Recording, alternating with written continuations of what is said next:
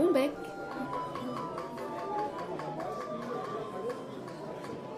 Épisode 3 Bonjour et bienvenue dans Bombec, le podcast dédié à la flûte à bec, à son univers, à ses amateurs, à ses acteurs et à ses admirateurs. Je suis Claire Ségordel, flûtiste un peu, flutophile, pardon pour le néologisme, beaucoup. Je suis avant tout et passionnément facteur de flûte à bec. Pourquoi bon bec, me direz-vous? Tout d'abord, et c'est peu de le dire, rien ne vaut un bon bec à sa flûte pour pouvoir en jouer. Ensuite, car les flûtistes doivent parfois avoir bon bec, c'est-à-dire la parole facile, pour faire face aux clichés. Et enfin, car j'aimerais que ce podcast vous soit aussi agréable qu'un bon bec, un petit bonbon, mais qui se dégusterait sans modération. Que vous soyez néophyte ou averti, je vous invite à m'accompagner à la découverte du monde de la flûte à bec, qui est bien plus vaste qu'il n'y paraît. Vous me suivez? F comme facteur. Quel est ton métier? me demande-t-on régulièrement.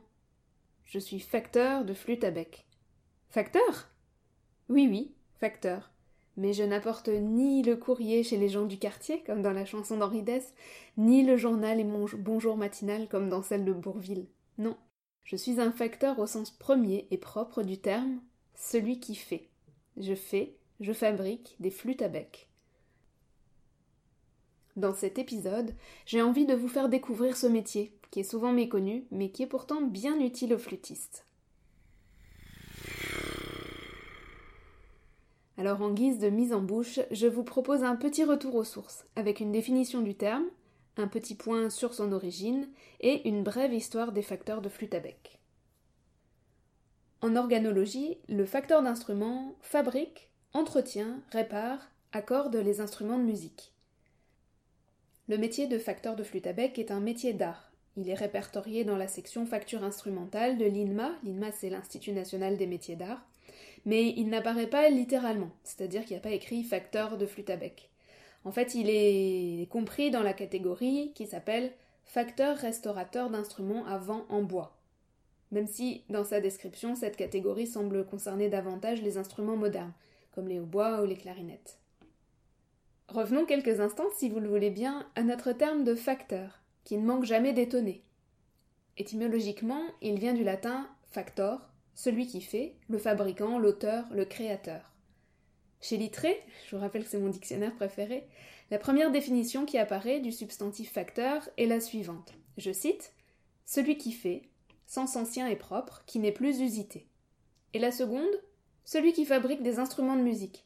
Il y a d'ailleurs un exemple qui est tiré de l'Émile de Rousseau et qui m'a fait sourire. Je vous lis cet exemple. On a un vieux clavecin, Émile l'accorde, il est facteur.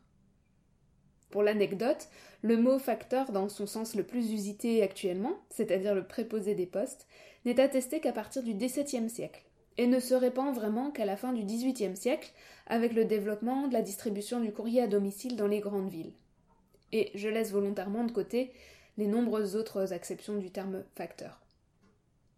Pour la fabrication des flûtes à bec, les plus anciennes expressions que l'on peut relever sont faiseur d'instruments, fleutier, fleustier, flotteur au début du XVIe siècle, par exemple pour Claude Raffi à Lyon. Et si l'on jette un œil et une oreille à nos voisins européens, recorder maker en anglais, littéralement le faiseur de flûte, Blockflötenbauer, le constructeur de flûte en allemand, Constructor artesanal de flautas históricas en espagnol, et là la traduction est assez transparente. En toute logique, on retrouve partout l'idée de celui qui fait. Alors une brève histoire des facteurs de flûte. Parmi les facteurs anciens, une centaine ont été identifiés, c'est-à-dire que leurs flûtes, signées, sont parvenues jusqu'à nous.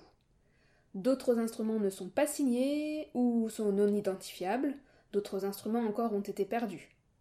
Et parmi les facteurs qui sont identifiés, certains noms sont plus connus que d'autres pour diverses raisons. Par exemple parce que plusieurs de leurs instruments nous sont parvenus, ou des instruments bien conservés et en bon état qui ont pu être exploités, mais aussi parce qu'ils étaient plusieurs à porter le même nom. On parle souvent d'ailleurs des dynasties de facteurs, comme les Bassano, les Raffi, les Denner, les Oberländer, les Schnitzer, les Hauteter en France. Ces familles de facteurs avaient aussi la particularité de fabriquer différents instruments, des hautbois, des traverseaux, et pas seulement des flûtes à bec, alors qu'aujourd'hui la majorité des facteurs de flûtes à bec ne fabriquent que des flûtes à bec. Au début du XXe siècle, on assiste à un renouveau de la flûte à bec, et donc de la facture, avec des précurseurs, Arnold puis Karl Dolmetsch en Angleterre, Peter Harlan en Allemagne, qui modifie profondément l'instrument en le simplifiant, qui donne naissance d'ailleurs au, doigté allemand et à toutes ces petites flûtes euh, plastiques qui ont été popularisées euh, au début du XXe siècle. Puis Hans Kolsma, Fred Morgan, Friedrich von Andreas Glatt, Bob Marvin dans les années 70. En France, c'est Claude Monin, qui est aujourd'hui disparu, qui est le premier à s'installer. Dans cette seconde partie, je vous propose d'explorer un petit peu les enjeux de la fabrication des flûtes à bec aujourd'hui. On va parler des types de flûtes qui sont disponibles sur le marché et de ce qui les différencie, et puis aussi de l'évolution du métier de facteur entre tradition et innovation. Si vous êtes flûtiste, vous êtes certainement passé par l'étape du choix et de l'achat d'un instrument, et vous avez été confronté à l'étendue de l'offre d'instruments qui existe, puisqu'on peut trouver des flûtes coûtant de moins de 5 euros à plusieurs milliers d'euros. Peut-être que vous avez déjà joué des flûtes de facteurs, rencontré des facteurs et échangé avec eux, ou peut-être pas. Peut-être que vous découvrez ici que des personnes fabriquent des flûtes à bec comme d'autres fabriquent des violons ou des guitares. Si c'est le cas, je suis ravie que ce podcast vous permette de le découvrir. Je commence par un petit avertissement avant de parler d'artisanat et d'industrie. Il n'est pas question ici de dénigrer quelque type de fabrication que ce soit. Je ne m'attarde pas sur les flûtes très très bas de gamme, qui sont des jouets et pas des instruments de musique. Chaque flûte à bec existante répond à un besoin et à une demande et peut trouver son public. Alors, qu'est-ce qui différencie les flûtes industrielles, semi-industrielles et de facteurs? J'aime bien comparer la fabrication des flûtes avec celle des vêtements, même si cela paraît un petit peu simpliste, je trouve que c'est parlant. Les flûtes industrielles en plastique sont le low cost. Les flûtes semi-industrielles en bois sont le prêt-à-porter. Et les flûtes de facteurs la haute couture, avec divers degrés de qualité pour chaque palier, exactement comme dans l'industrie textile. Je profite de cette comparaison pour faire une toute petite mise au point sur les termes. On a tendance à catégoriser les flûtes en deux types, industriels ou de facteurs, en considérant comme industrielles toutes les flûtes qui ne sont pas fabriquées artisanalement. Mais je crois qu'on serait plus précis en distinguant, comme dans ma comparaison précédente avec l'industrie textile, plutôt trois catégories. Première catégorie, les flûtes réellement industrielles, c'est-à-dire produites en très grande quantité et uniquement par des machines. Ce sont toutes les flûtes plastiques. Deuxième catégorie, les flûtes des grandes marques, Moog, Mollenhauer, Kuhn, Petzold et les autres, qui sont des entreprises de type PME. Ces flûtes qui sont certes fabriquées en quantité importante et avec des machines, mais avec toujours une part d'intervention humaine, quasiment à chaque étape de la fabrication. Les modèles les plus haut de gamme, d'ailleurs, sont finis et réglés à la main par les facteurs de flûte qui travaillent pour ces entreprises. Je trouve que le terme de manufacture a encore tout son sens pour ces entreprises. Et dernière catégorie d'instruments, les flûtes de facteurs, fabriquées artisanalement par un artisan indépendant ou avec un ou deux collaborateurs. C'est des structures de type micro ou TPE, toute petite entreprise. Et c'est sur ces instruments que le temps consacré à la fabrication de l'instrument proprement dit est le plus important. Restons sur une comparaison entre les flûtes semi-industrielles et les flûtes de facteurs. On oublie les flûtes en plastique. Imaginons avoir en main deux flûtes alto baroques, une flûte semi-industrielle et une flûte de facteur. Si le temps de fabrication, c'est-à-dire le passage du bois brut à la flûte terminée, a été moindre pour la flûte de manufacture, le développement du modèle en revanche a été très long, les entreprises doivent non seulement concevoir des instruments reproductibles à grande échelle, mais également les machines et ou les programmes qui permettront de les réaliser. Une grosse partie de l'effort est consacrée à toutes les étapes préalables à la fabrication, et on peut aussi préciser que ce sont plusieurs personnes qui interviennent sur les instruments, au moins un opérateur à chaque étape de la fabrication. Du côté de la flûte de facteur, c'est le temps consacré à la fabrication qui a été le plus long même s'il y a également un temps de recherche important. Et ça, c'est aussi parce que dans ce cas, c'est une seule personne qui a fabriqué la flûte, une seule personne qui détient l'ensemble des savoir-faire. Les flûtes de manufacture sont incontestablement des instruments de qualité, mais qui sont standardisés. Et d'ailleurs, ça ne pourrait pas être autrement. Les flûtes de facteur échappent à cette standardisation, parce que l'artisan maîtrise toutes les étapes de la fabrication et peut agir sur l'instrument jusqu'à obtenir un résultat qui lui convienne. Il pourra ajuster, régler la flûte quasiment sur mesure pour le flûtiste. Chaque facteur a aussi sa signature, son identité sonore, une manière d'harmoniser les instruments qui lui est propre et qui bien souvent permet de l'identifier en entendant la flûte. La fabrication artisanale laisse également une chance au miracle de se produire, comme le disait Bruno Reynard dans l'épisode 2 que je vous invite à écouter. Chaque flûte est unique, pièce unique même, presque objet d'art. Vous découvrirez au fur et à mesure des épisodes lors des conversations avec les facteurs, les flûtistes et les autres personnes évoluant dans le milieu de la flûte à bec. Tous nos métiers sont en constante évolution.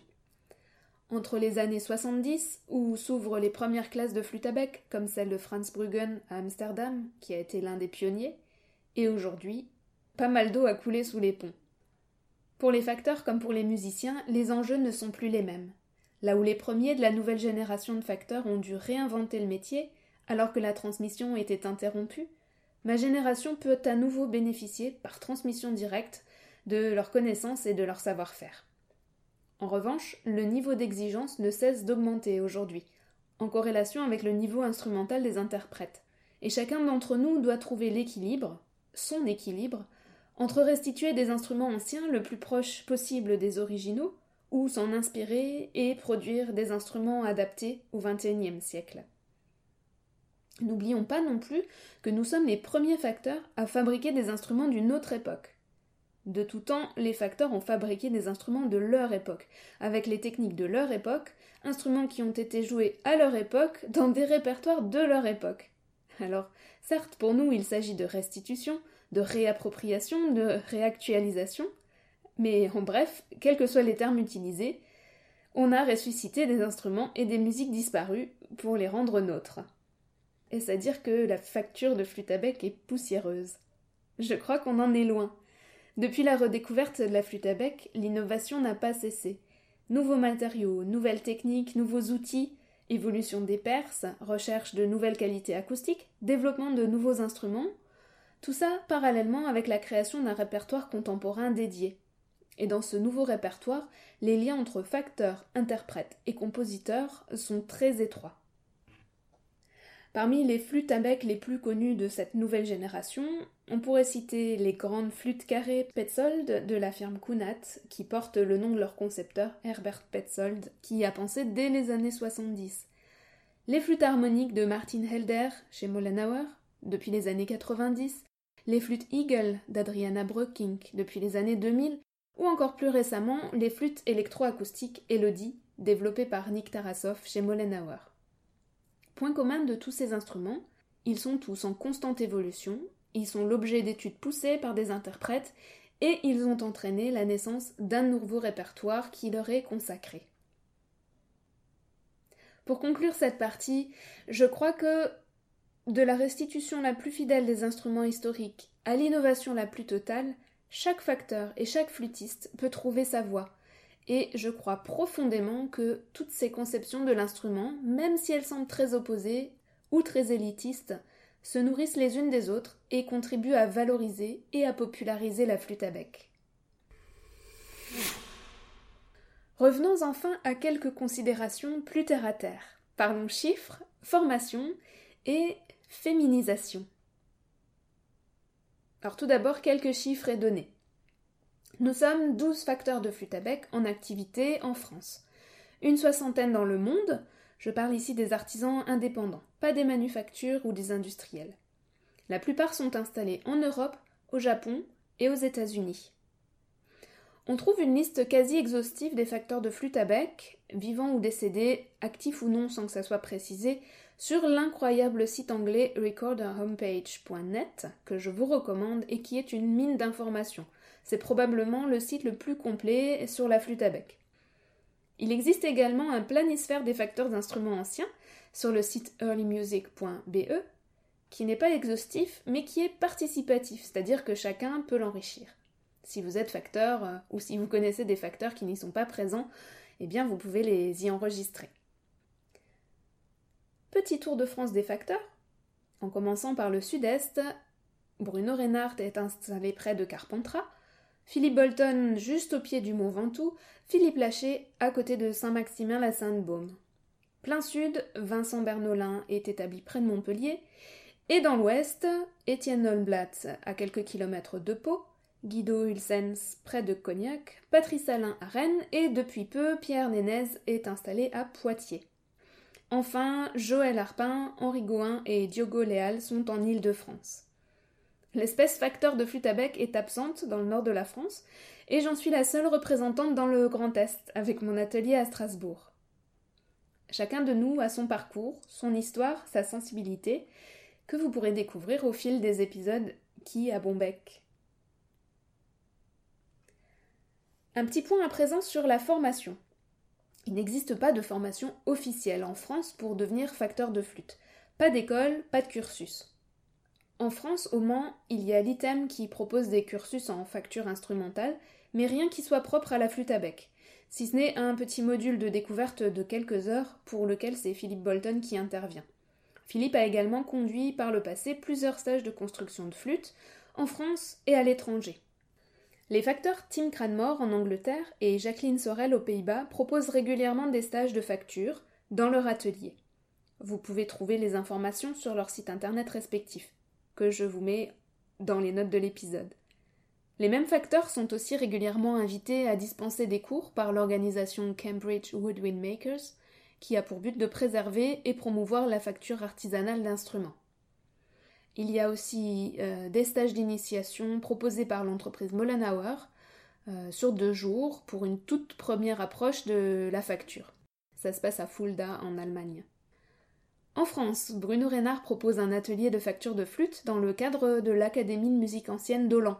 C'est dans le Doubs, près de Besançon. Il fait ça un an sur deux, et les stagiaires apprennent les bases de facture sous sa direction pendant une semaine et repartent avec leur instrument. Nous en avons aussi parlé dans l'épisode 2, et c'est ce stage que j'ai suivi trois années de suite, et qui m'a mis le pied à l'étrier. Enfin, je ne pouvais pas ne pas aborder l'épineuse question de la féminisation des noms de métiers. Alors, facteur Facteureux Factrice de flûte? Ah, C'est une grande question pour moi, qui suis tiraillée entre un fort intérêt pour la langue française et une sensibilité féministe qui, sans être militante, est tout de même présente. C'est la faute du français qui crée une tension là où il n'en existe pas dans d'autres langues. Bon, vous l'avez entendu, je me présente comme facteur de flûte. Quelque part, je le vois comme ma fonction, et une fonction n'a pas de genre, ou si elle en a d'éteint, ça pourrait être le neutre. J'ose même avouer que le terme de factrice sonne un peu douloureusement à mes oreilles. Pour moi, la factrice distribue le courrier, mais ne fabrique pas d'instruments, contrairement au facteur. Parce que factrice, c'est la féminisation du substantif facteur, uniquement au sens de préposer des postes. Alors, tant qu'à néologiser pour féminiser le nom de mon métier, j'utiliserai plus volontiers le terme fleustière, basé sur Fleustier, le fabricant de flûtes. Encore une fois, il s'agit de mon avis personnel, de mon propre ressenti. Il peut être partagé, il peut être désapprouvé, mais il ne s'agit en aucun cas d'un jugement de valeur ou d'un sujet de polémique. Et d'ailleurs, rien ne dit que je ne changerai pas d'avis. Voilà, j'espère vous avoir apporté quelques informations sur le métier de facteur de flûte et peut-être vous avoir fait prendre conscience de l'intérêt et de l'importance de ce métier. Pour ma part, c'est un sujet de réflexion assez présent. Comment aborder mon métier aujourd'hui? Comment faire d'un métier ancien un métier du XXIe siècle? Comment inscrire mon travail dans mon époque? Eh bien, je crois que ce podcast est un des fruits de cette réflexion.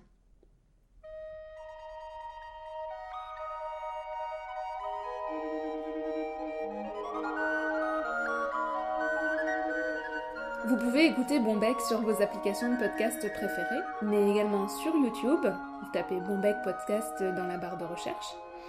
N'hésitez pas à vous abonner, à laisser vos avis et vos idées, et vos suggestions sont les bienvenues peut-être pour de prochains épisodes.